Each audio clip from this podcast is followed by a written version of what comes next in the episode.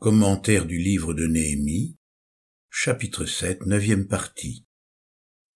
Agir selon la volonté de Dieu. Néhémie est tout l'inverse d'un pur intuitif qui marcherait au gré de son imagination. Il sait attendre que la volonté de Dieu se fasse connaître selon les moyens de la révélation de son époque. Dieu est au centre de sa vie, et c'est dans sa dépendance que Néhémie agit sans prétendre pour autant à l'inspiration infaillible de toutes ses décisions.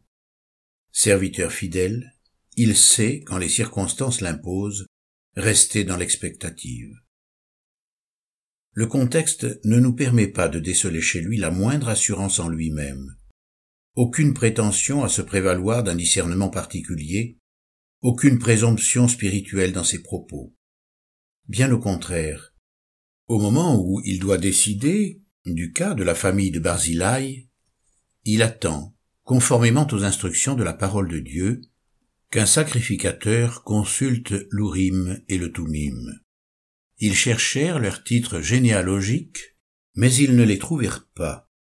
Ils furent déchus du sacerdoce, et le gouverneur leur dit de ne pas manger des choses très saintes jusqu'à ce qu'un sacrificateur eût consulté l'Urim et le Tumim. Néhémie chapitre 7, versets 64-65. Et tu mettras sur le pectoral de jugement les Urim et les Tumim, et ils seront sur le cœur d'Aaron quand il entrera devant l'Éternel.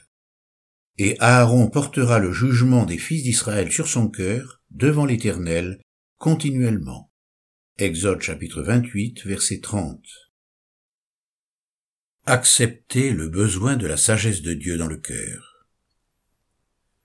Le livre des Proverbes enseigne que la sagesse de Dieu doit venir dans le cœur du croyant. Car la sagesse viendra dans ton cœur. Proverbe chapitre 2 verset 10. C'est pourquoi celui qui désire trouver dans son cœur des chemins tout tracés, selon le verset 6 du psaume 84, et recevoir de Dieu des indications exactes, doit accepter d'être rempli de sa parole car c'est quand le cœur en est imprégné qu'il est accessible aux instructions de l'Esprit. Lui me glorifiera, parce qu'il prendra de ce qui est à moi et vous l'annoncera.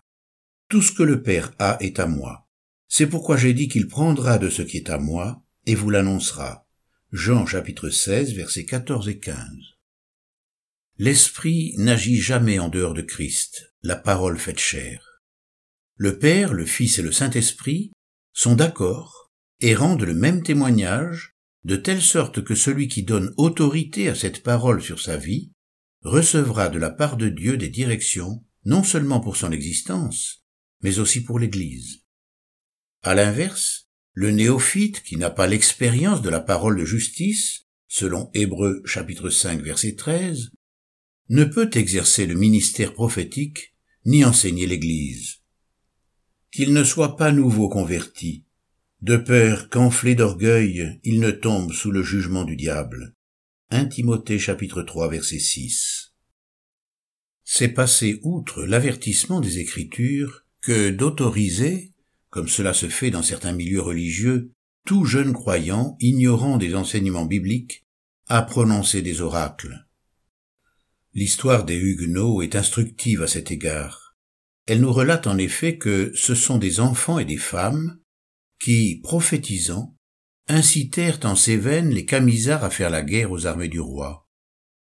C'est ainsi que des témoins de Jésus-Christ, appelés à souffrir le martyr pour le témoignage, ont été détournés de leur vocation et entraînés à commettre des crimes horribles. Alors Jésus dit, Remets ton épée à sa place, car tous ceux qui prendront l'épée périront par l'épée. Matthieu chapitre 26, verset 52. On peut aussi lire Philippiens chapitre 1 verset 29, 1 Pierre chapitre 2 verset 20 à 23, Apocalypse chapitre 2 verset 10. Il a suffi d'une poignée de femmes et d'enfants qui se roulaient par terre dans les rues de Saint-Jean-du-Gard pour pervertir les voies du Seigneur. Non pas qu'il y en ait un autre, mais il y a des gens qui vous troublent et veulent pervertir l'évangile de Christ. Galates chapitre 1 verset 7. Ces exemples nous invitent à la vigilance. Dieu parle par des hommes qui sont enseignés, convaincus et redressés par l'écriture, et qui sont ainsi et à ce prix, éduqués dans la justice, adaptés et préparés à toute œuvre bonne.